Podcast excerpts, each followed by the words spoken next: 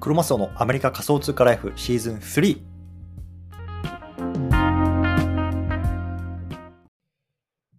はい、今日も毎日スペース始めていきたいと思います。よろしくお願いします。3月1日ですね、水曜日ですね。いや、もう3月になっちゃいましたね。めちゃめちゃ早いですね。もう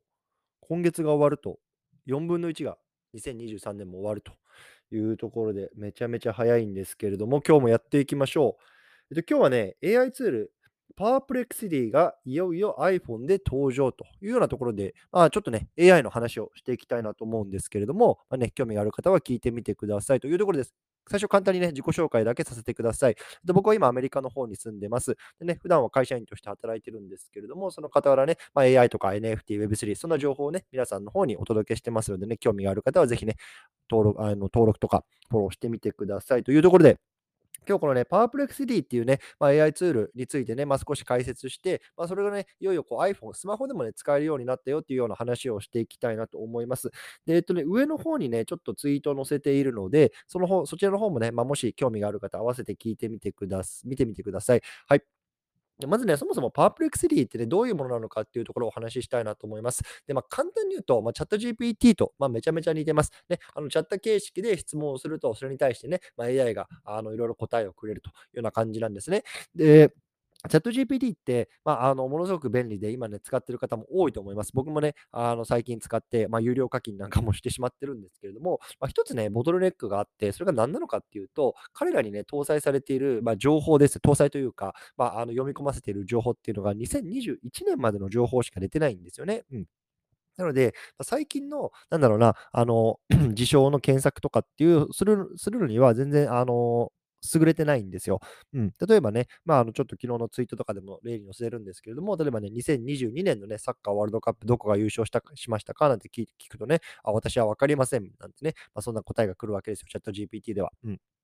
っていうのはなぜかっていうと、まあ、さっき言ったみたいに、まあ、2021年までの情報しか載ってないというようなことなんですね。で、一方で、このパワープレックスリーっていうのは、まあ、同じような機能なんですけれども、まあね、情報っていうのは、まあ、比較的ね、まあ、最新のものっていうのも、あのー乗っ取ってきてくれるし、これ面白いのがね、そのどっからその情報を取ってきたかっていうところもね、まあ、きちんと参照元ですよね。そのあたりっていうのも引いてきてくれるんですよ。うん、なので、まあ、これ本当かな合ってるかなっていうね、ちょっと疑問に思うようなところもきちんとね、参照、参照元に行くことによって、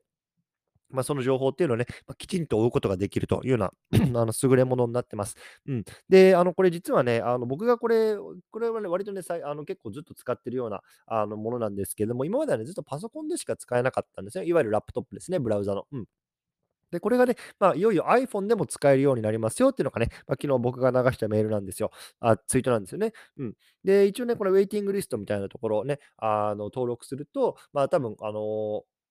あなたの順番になりますよっていう時にね、このメールが来て、で、そこからね、まあ多分アプリかなんかをダウンロードして使えるようになると、まあそんな風な仕様になるのかなと思ってます。で、これ多分ね、まだ iPhone だけなんですよね。なので、あの、Android とかそういうのを使ってる方は多分まだ使えないと思うんですけども、もしね、私ね、iPhone 使ってるよっていう方はぜひね、これ登録してみてはいかがでしょうか。はい。ということで、えっと、こんな感じなんですけれども、あの、僕がね、なんでね、そもそもこのパワープレクシティってどれぐらい、1ヶ月ぐらい前からから使ってるんですけど、知ったかっていうと、このね、左のツイートですね、この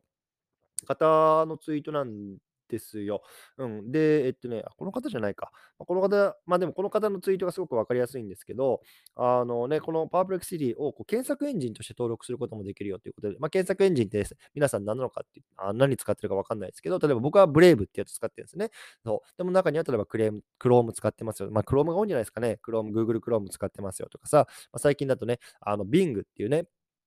あの、マイクロソフトの、えっと、エッジか、あの、っていうのがありますけれども、あれをこう使って、まあ、チャット GPT というか、GPT-4 ですかねあ、あれが搭載されてるとかっつって、まあ、こういうようなチャット形式でね、このマイクロソフトのやつもできるようになってますけれども、それをね、一応検索エンジンとして、このパープレクシティっていうのは あの搭載することができますよというようなところのツイートも過去に出ているので、まあ、このあたりも見てみるといかがでしょうか。うん。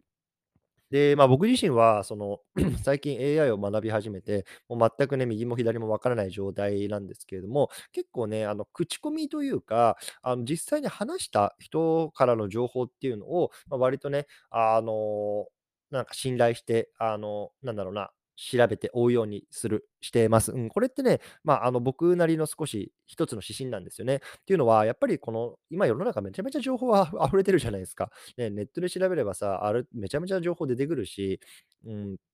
それこそね、チャット GPT なんかでね、調べるとすぐ出てきてしまうと思うんですけど、一方で、じゃあどこをね、あの、どれだけこう、なんだろうな、深く精査して調べてもいいかみたいなところっていうのも分かりにくくなってると思うんですよ。情報が溢れちゃって。うん、で、そんな時にね、まあ、あの、一つ、なんだろうな、僕が指針としてるのは、まあ、口コミね、僕がなんかその一緒に話した人とか、そういう人から、まあ、この人の情報おすすめですよとか、この人フォローしておいた方がいいですよとか、まあ、そんなおすすめをされた人の情報っていうのをね、まあ、あのメインで今追おうと思ってます。うん、やっぱりね、もう僕、AI, なんて全然わかんないし、ねまあ、それこそもう本当情報に埋もれちゃうので、まあ、おすすめされた人の、えっと、情報を追おうと思ってます。で、えっとね、これじゃないな。ちょっと待ってくださいね。今1個情報をあげますね。えっとね、どれやったかな。あ、これだ。これこれこれこれこれこれ。ちょっと今、ツイートもう一個あげますよ。全く同じ内容なんですけど、今、上がってるの見えますかねこの一番左の今ツイートですね。このね、K 立花さんっていう方、ね、この方、K さんの方、ね、方なんですけど、AI トレンドっていうね、まあ、ツイッタープロフィールでやってるので、まあ、AI に関するトレンドをめちゃめちゃ発信されてる方なんですけど、僕はね、この人をフォローして、かつ、えっと、通知設定して最近は、えっと、この人の情報っていうのを読むようにしてます。で、えっと、この方はなんなんで僕が知ったのかっていうと、1週間ぐらい前にパルパルさんっていうね、方と僕はツイッタースペースで対談させていただいたんですよ。ね、これ聞いてる方の中にも僕とね、ねパルパルさんの対談聞いたよっていう方いるかもしれませんし、僕ね、えっと、昨日かな、えっと、ツイッターじゃねえわ、えっと、ポッドキャストの方も更新してるんで、もしまだの方、それ聞いてみてください。ちょっとじゃあ、今それも上げときますわ。ちょっと待ってくださいよ。もうなんか、めちゃめちゃ尻滅裂になってるんですけど、ちょっと待ってくださいね。これかな？これこれこれこれ。これか、これか。えっとね。ちょっと待ってくださいね。そうパルパルさんとのスペースの話は今日関係ないんですけど、ちょっと待ってくださいよ。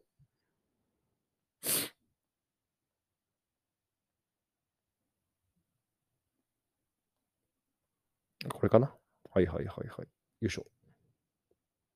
はい。今上げました。ね、一応ちょっとこのツイートを、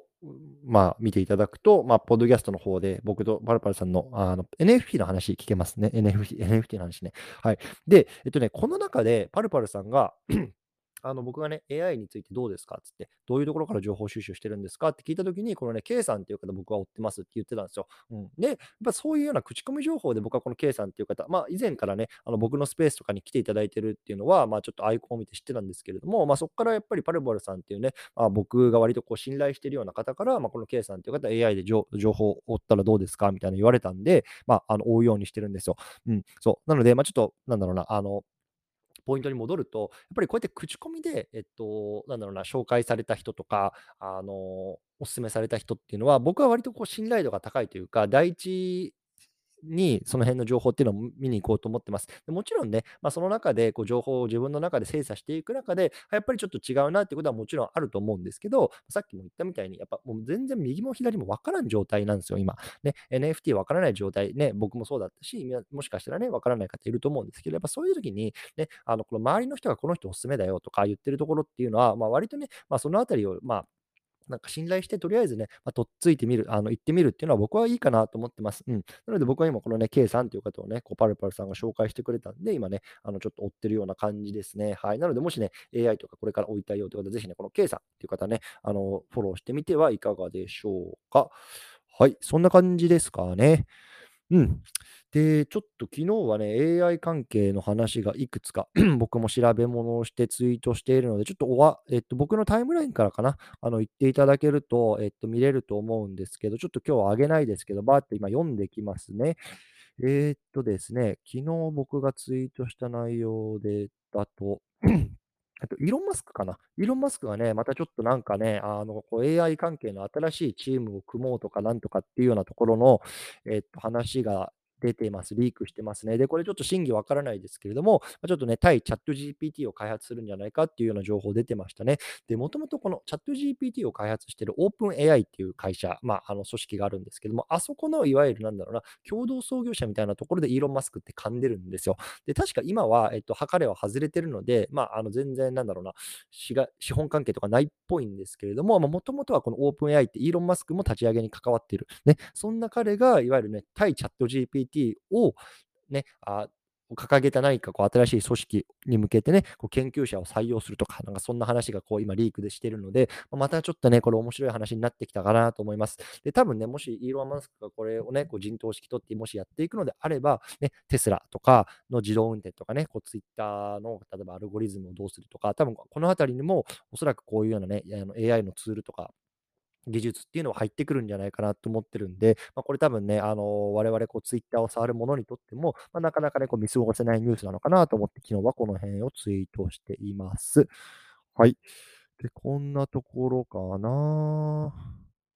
なところかな。うん。あ、あとね、えっと、ランウェイっていうね、えっと、ツールがあるんですよ。これも AI ツール。で、ちょっとこれあたりもね、ま、これ載せとこうか。大事っぽいから。えっとね、ランウェイはねどれかな。これか。はい。はいはいはい。今、ツイート載せましたね。一番左かな。はい、ランウェイっていうね、えっと、ツールなんですけども、これ何かっていうと、例えば皆さん、あの、iPhone とかスマホで動画撮りますよね。で、それをこのランウェイっていう AI ツールをかますと、同じような、えっと、動画なんですけど、それをね、全く違うこう動画に、まあ、あの、変えてくれるような、あの、いわゆるなんだろうな、あの、動画トゥ動画っていう感じで、動画から動画にしてくれるような感じなんですけど、まあ、ちょっとこれ僕の説明がまだ下手なんで、あの、この、なんだろうな、えっと、元にツイートについてるビデオとかを見ていただくと、まあ、ちょっと凄さがわかると思います。で、これは、えっと、新しい、えっと、ものなんですけれども、今、あの、まあ、これも waiting list なんですよ。で、これがね、いよいよこう Discord に入ってる人で、かつロールをつけてる人が、えっと、ぼちぼち触れるようになってくる、順次触れるようになってくるらしいんですね。で、これが昨日のアナウンスでした。うん、なので僕はそれまで Discord 入ってなかったんですけど、えっと、今入って、ちょっとロールをつけました。なので、もしかしたら、えっと、E メールで登録している人よりも若干早く使えるようになるのかななんても思ってるんですけど、まあ、ちょっとね、このあたり、ランウェイは結構ね、数週、2週間ぐらい前に、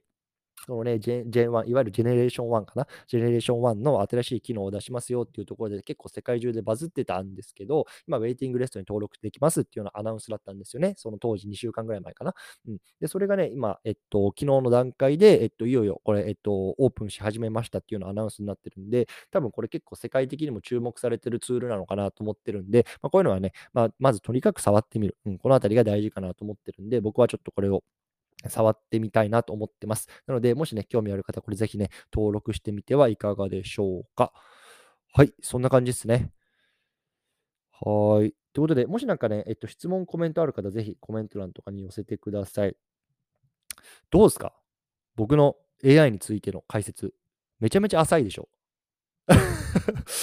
そうなんですよ。まだ全然ね、AI について理解してなくて、もう本当に勉強してるさなかなので、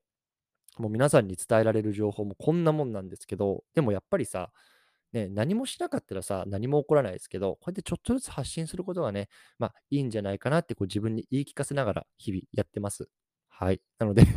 マジで全然分かってないですけど、こうやって皆さんに少しでもね、AI の情報っていうのをね、届けることができればなと思って、今日2つ紹介しましたね。こうパープレクシリーっていうね、こうチャット GPT よりも、まあ、現代のね、こうより2021年以降の情報とかっていうのをね、こう対話形式でくれるね、サイトね、これがいよいよ iPhone で使えます。登録してみてくださいっていう情報と、あとはランウェイですね。こう自分の動画をまたちょっと違う感じの動画にしてくれるっていう AI ツールね、このあたりっていうのもね、登録してみてはいかがでしょうかというようなところですね。はい。こんな感じです。はい。じゃあちょっと NFT の話をぼちぼち少ししますか。ね、皆さん、僕のことを NFT の人だと思って登録してる人、登録っていうかフォローしてる人多いでしょ。僕はもうね、NFT の人じゃなくなったんですよ。AI の人になったんですけど、NFT の話もちょっとしていきたいなと思います。えー、っとね、昨日いくつかツイートした内容を少し話そうかな。えー、っとね、ユガラボですね。あそこが、えっとね、ビットコインのブロックチェーン上に NFT をリリースするっていうニュース出てましたね。これ実はこのパルパーさんのツイートを僕はリツイートしただけなんですけど、これ結構ビッグなニュースだと思います。うん、で、ビットコインのね、NFT っていうのは多分2、3週間前ぐらいからちょくちょくね、あのー話題になってたと思うんですけども、変な話ね、ユーティリティもないし、まあ、ちょっとね、なんだろうな、バブってるような様相だったんですよ、世界的にも。で、僕も一応ね、あのビットコイン NFT の、えっと、ウォレットだけは作ったんですけど、まだ全然売買はしてなくてどうなるかなって思ってちょっと様子を見てたんですけど、あの Yuga Labs ですよ。ね、あの BAYC とか CryptoPunks とかを持ってる、いわゆるね、まあ、 next Disney って言われている、まあ、この IP を、ま、今牛耳ってる Web3 界隈で、まあ、トップ企業ですけれども、ここの Yuga Labs がいよいよね、こ新しい generative art project として、このビットコイン NFT をにをベースにしたものっていうのを出すというような感じですね。で、えっと、これ、まあ、あの詳しくは、えっと、説明しないですけども、簡単に言うと300枚だったかなの、えっと、アートを出します。で、これをビットコインで、いわゆる、えっと、オークション形式でビットさせて、買わせるというようなところで、多分ね、もうビットコイン富豪たちがもうこぞってもビットする、もう僕なんかは全然、なんだろうな、箸にも棒にもかからないようなあのものになると思うんですけども、いよいよそんなことをやってくると思います。やってくるようですね。うん、で、まだ詳細出てないんですけれども、えっと、今週末かな、えっと、いよいよオークションが開始されるというような話ですね。で一応ね、ユガラボサイドは、ノーユーティリティでとか、なんかちょっとお試しでとか、なんかそんなことを言ってますけれども、あのユガラボなんで、僕は個人的には、多分これは何かしらのプロジェクトとして今後動き始めるんじゃないかなと思ってます。うん。まあちょっとそのあたりは全然わかんないですけど、ただね、まああの多分あのビットコインっていう札束でね、殴り合うような多分オークションがこれから今週末始まるんじゃないかなと思ってるんで、まあ少し要注あの注目ニュースとしてこれは見てますね、僕は。うん。はい。なので、ちょっとぜひ、これね、興味ある方、ビットコイン NFT 興味ある方、このニュースを追ってみてはいかがでしょうか。はい。で、あともう一個、スタバの NFT ですね。これがね、いよいよ動き始めたんですよ。で、スタバ NFT ね、あの過去に何度もね、ちょっとポッドキャストの方では話してるんで、詳細割愛しますけれども、簡単え簡単に言うと、スターバックスが今 NFT を出してますね。あの Web2 の 大きな企業ですけれども、あそこがね、まあ、いよいよ Web3 に入るというところで、ポリゴン、ね、チェーン上で今 NFT を出し始めてるんですけども、これがね、いよいよ、えっと、動き始めます。で、3月9日からですね、この限定のスタンプの販売ですね、販売を開始するっていう感じですね。で、多分今これ、えっと、コミュニティに入ってる人が対象になるので、多分アメリカ在住の人だけだと思います。現状入れてるのは。うん。欧米かな欧州も行けてるのかちょっとわかんないですけど、うん。ただ、多分日本の方にはまだこれできないはずですね。そう。で、えっと、スタンプを販売します。で、で販売すると同時に、多分これ売買できるんですよ、このスタンプ自体は。で、このポイントがゲットできるんですよね。で、1500ポイントゲットできるらしいんですけど、で、このポイントをね、高めれば高めるほど、多分限定のグッズとか、限定のイベントとか、そういうようなところにも、まあ、あのできるようになってくるような感じですね。なので、あの、やっぱりこれスタバ好きとか、本当スタバマニアにとっては多分たまらないものだと思うんですよ。例えばこれからさ、5年後、10年後ね、このスターバックスとかさ、もういろんな企業がね、NFT っていうのを普通にやり出したときに、この2023年の3月9日のね、もう本当に limited edition、ね、一番最初に limited edition のスタンプ持ってますっていうのが、どれだけ価値がつくものなのか、もう今わかんないですよ。もうね、あのバブルで終わるのか、もしくはね、5年後、10年後、ものすごい価値になってるのかわかんないですけど、まあ、僕は、あの、ちょっと価格にもよりますけど、買えるなら買いたいなと思ってますね。これがちょっと、どうだろうな、500ドルとかね、だから今日本円でどれぐらい？6万5000円とかになるのはちょっとね、ぶっちゃけ、うんって思うんですけど、まあ、2、300ドルぐらいだったらちょっともう速攻で買いたいなと思ってます。ただね、あの、多分限定で、数量限定っぽいので、ちょっとどういう人が買えるのかとか、あの、早押しになるのかとか、ちょっと全然これから情報出てくるんでわかんないんですけど、ちょっとね、そんなことがいよいよね、スターバックスでも始まるというようなところで、このあたりの情報っていうのもね、まあ、あの、日本にいる皆さんにはできないことっていうのをアメリカにいる僕ができるのはね、まあ、一つの強みというか、まあ、自分自身のね、あの、特徴かなと思ってるんですよ。ね、今連続ツイートね、NFT に関してしてる人もものすごく増えてるじゃないですか。でそんな中、僕自身ね、あ、もう埋もれ始めてんな、あ、もう俺ダメやなって思い始めてます。思い始めてるけど、こういうところでね、まあ、少しね、ちょっと尖った情報を出していければいいかなと思ってますのでね、まあ、もし興味がある方、ぜひね、フォローしてみてください。はい。こんな感じですかね。はい、じゃちょっといくつかコメントをいただいているので、読んでいきたいなと思います。はい、えー、っと。あ、クレアさん、どうもありがとうございます。信頼している方の口コミって大事ですね。K さん、フォローしました。勉強させていただきます。というところで、はい、ぜひね、あの、K さん、フォローしてみてください。K さん、これ全然聞いてないけど フォロワーめちゃめちゃ増えてたのおもろいですね。はい、ありがとうございます。大輝さん、ありがとうございます。何もしなかったら何も起きないですからね。いつもありがとうございます。というところで、はい。いつもありがとうございます。大輝さんもね、聞いていただいて。はい。こんな感じですかね。もしなんか追加でコメントとかあったら、ぜひの残しておいてください。はい。ちょっと一回、コーヒー飲ませてください。いや、めちゃめちゃ、ここからもう雑談ですよ。もう、あの、朝の大事な時間なんで、皆さん、あの、なんだ、あの、忙しかったらもう退出していただいて大丈夫ですね。えっとね、もう今ものすごい格好してるんですよ、僕。あの、今日本の方に帰ってきてるんですけど、実は3つデバイスつないで今録音してるんですね。で、携帯電話とスマホと iPad の方で、おのおのね、こう有線つないで、今、スペースとスタエフで同時収録してるでしょ。で、実はアメリカからね、マイク持ってきたんですよ。あの、僕は Blue Yeti っていうね、まあ、あの、ポッドキャストとか撮る結構ね、あの、しっかりしたマイクあるんですけども、これだけ持ってきて、これをね、今パソコンにぶっ刺して、あの、マイク持って今喋ってます。そう。なのでね、結構もう本当にね、親がさっきこう来て、お前何やってんのって言われたんですけど、うん。あの、そんな感じで今、あの、収録してます。で、えっと、ちょっとこっからはね、雑談なんですけど、こう、割とね、僕自身最近なんだろうな、あのー思ってることがあって、皆さん、スペースってやってますかっていう、あのーところをちょっとね、あの、知りたいというか、問題提起したいんですよ。っていうのは、あのね、昨日実は、えっと、まあ、ちょっと名前伏せますけど、えっと、この NFT 界隈で多分皆さん知ってる方とお食事させてもらったんですよ。で、えっと、数名いたんですけど、その中には、えっとね、ボイシーパーソナリティの方もいたんで、多分ね、えっと、皆さん知ってる方だと思いますと。で、NFT 界隈の方なんですけど、まあ、ちょっと縁あって、まあ、飯食いましょうっていうところで飯食わしてもらったんですけど、で、その中で、まあ、本当にちょっと差別化ってめちゃめちゃ大事だよねっていうようなトピックになったんですよね。うん。で、あの、僕がね、まあ、さっきも言いましたけど、いや、もうマジちょっともう最近 NFT の連通してる人増えすぎて、もう埋もれてますと、ね、あの、いうような話をしたときに、あの、ああ、なるほどね、確かに多いっすよねっていう話になったんですよ。で、その時にあの言ったのが、でも、あの、マスオさんって毎日スペースやってるじゃないですかと。ね。で、あの、毎日連続ツイートしながら毎日スペースやってる人っていませんよねっていう話になったんですよね。うん。で、や僕もそれは感じていて、あの、一つ自分自身の差別化ポイントかなとは思ってたんですよね。うん。で、あの、昨日もちょっと僕問題提起としてツイートさせてもらったんですけど、毎日連続ツイートする人って見見てますよね。結構いますよね。でも、あの、それとプラスアルファで毎日スペースやってる人って本当にいないなと感じてるんですよ。うん、毎日連続ツイートプラス毎日ツイートね。で、あの、これやってみてもらうと分かると思うんですけど、めちゃめちゃしんどいっすよ。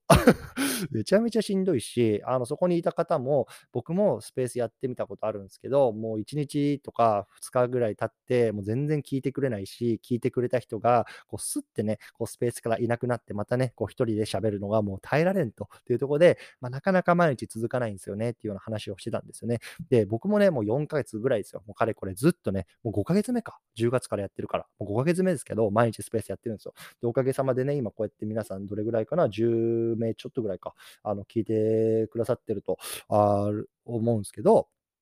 あの、なかなかさ、やっぱり続かないわけですよ。ね、皆さん。で、これって、あの、一つ差別化ポイントになると思います。で、僕はもうね、あの NFT に関する発信、今ちょっと止めちゃったんであれですけど、もし今 NFT に関する連続ツイート毎日やってるよっていう方、ものすごく頑張ってると思いますね。あの、本当に、あの、心の底から称賛の拍手を送りたいんですけど、もし頑張れるんだったら、毎日スペースやると、多分、一つ尖っあの、頭飛び抜けるかなと思います。で、これはやっぱり僕自身が5ヶ月やってて思ってることだし、昨日ね、あの、話してた場でもやっぱそういう話出たんですよ。で、あの、僕は全然ですけど、そこにいた面々は、もう Voicy のパーソナリティの人もいるし、まあ、多分皆さん知ってる方々なんですよね、なこの界隈で名前の知れてる。うん、で、やっぱりそういう人たちが毎日スペースやってる人いないよねって言ってたから、多分これをやると、多分頭一歩抜けるのかなと思いました。ね、もう音声だし、音声だし、音声だからもう皆さんにバクりま、あのゲロりますけど、多分ここ、まだ狙い目だと思います。もうちょっとね、連続ツイートはちょっとレッドオーシャンになりつつあるけど、毎日スペースはまだいけますよ。で、毎日スペースやってる人いますよ。毎日スペースやってる人いますけど、毎日スペースと毎日連続ツイートやってる人全然いないから。うん。ここの2つね、もし頑張れるんだったら、ぜひ頑張ってみましょう。ね、もしね、これ、あの、頑張れるんだったら、ちょっとポジション取れる可能性あるなって、僕は昨日のね、あのーその会話をしながら感じました。なのでね、ぜひ興味がある方は、ね、あの、やってみてくださいというような話でございました。はい。こんな感じですね。ちょっともう一個、えっと、来てるんで 読ませてもらいますね。S さん、ありがとうございます。昨日の晩寝てしまったのですが、日本ではコインチェックのオアシスのディスコード時間限定オープンがありました。こちらの情報も追われておられますでしょうか？今後もアサインするチャンスあるのかなというところでありがとうございます。いや、全く追えてないです。わかんないですね。なるほど。ちょっとわかんないですね。オアシスってあれですよね。ゲーム系のチェーンでしたっけ？ちょっとね、僕この辺のね、ブロックチェーンゲーム関係はめちゃめちゃ疎いんですよね。もうほんとね、NFT でめちゃめちゃ掘ってきちゃったんで、もうブロックチェーンゲームとか、なんだろう、ディファイとか、なんだろうな、いわゆるそういうね、あの通貨のトレードとか、あの辺っていうのは、ブロックチェーン界隈でも全然僕は追えてない方なんですよね。うん。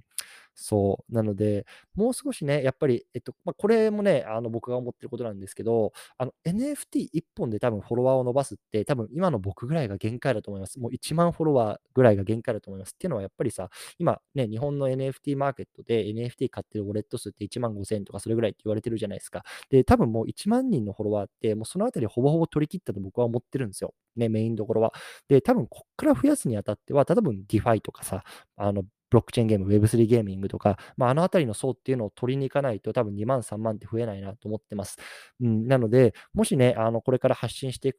方で、どこをね、あの狙って発信していくかっていうのは、まあ、あの非常に大事かなと思います。うん。ね、NFT だったら多分ね、あの行って1万から1万5千ぐらいかなと思います。で、僕は今そこをちょっと AI の方に寄せて、まあ、パイを増やすかどうするかなっていうのはちょっと考えてるんですけど、うん。もしね、あの発信活動これからされていきたいなっていう方は、あのそのあたりを興味あれば、あの参考にしてみてください。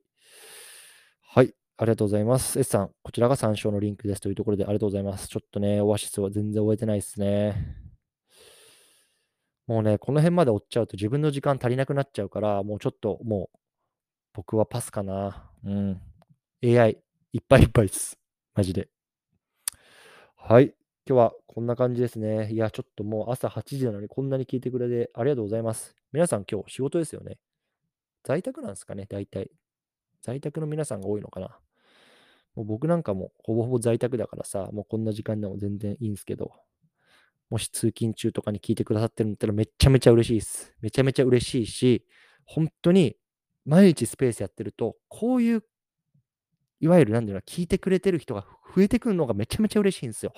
本当に、僕も マジで3ヶ月前誰も聞いてなかったですからね。一人でマイク握って話してましたから。で、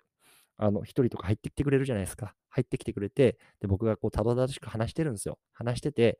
で、スッて消えていくんですよ。でめちゃめちゃ悲しくなりますよ。あ、もうやめたろうかなと思うんですけど、でもそれを毎日毎日続けて今5ヶ月目入りました。ね、3月1日5ヶ月目入りましたけど、やっていくと、ね、朝の8時でも何人ですか？これ 10人ぐらい。10、11人か。11人ぐらい聞いてくれるんですよ。で、これがね、めちゃめちゃ嬉しいんですよ。ね、11人って僕にとってはめちゃめちゃ多いですからね。ね、池谷さんとかさ、あの人とかさ、スペースやりますよって言ったらさ、わかんない、200人、300人集まるでしょ。もうね、もう全然、全然、もうそんな200人、300人よりも僕はこの10人、10名の皆さんがめちゃめちゃありがたいです。うん。こうやってね、ほんとコツコツしか、コツコツでしか変わらないんで、ね、ぜひ興味がある方、毎日スペースやっていきましょう。ね、僕もね、あの入っていきたいなと思いますんで、あの対談とかめちゃめちゃいいですよ。対談。対談がね、最初はめちゃめちゃいいと思います。僕は対談のスキルを知らなかったんで、あの、もう一人でずっと喋ってましたけど、対談って結局なんかマイクに向かって一人で喋るんじゃなくてさ、あの、なんだろうな、あの、こう、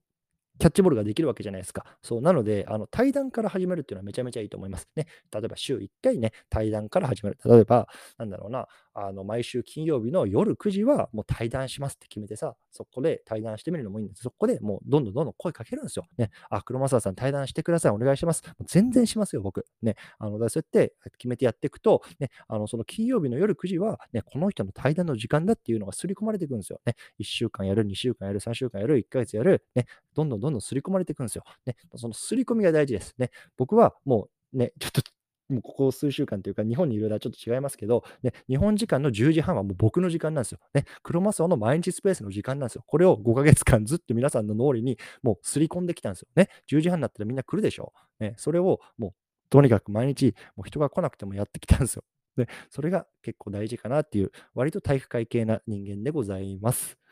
はい、もうちょっといいですか？こんなもんで。30分も話してよ、朝。まだ朝飯食ってないよ。はい。ということで、こんな感じで今日は終えたいなと思います。もうつらつら一人で喋ってんすよ、こうやって。はい。ということで、エスは最後、コメント読み上げますね。どうもありがとうございます。これ最後ね、今朝の放送をお伺いして学びながら AI 関連のスペースをやるのは良さそうかなと思いました。自分のみであってもきちんとアップとアウトプットになりそう。軽率にどこかで緩めに始めてみます。というところで、ぜひぜひ始めてみてください。うん、本当にね、アウトプットするとね、理解度深まりますから。はい。ということで、今日この辺りにしたいなと思いますね。また明日も、えっ、と、まあ、7時から8時ぐらいの間にね、やりたいなと思いますので、よろしくお願いいたします。というところで、どうもありがとうございました。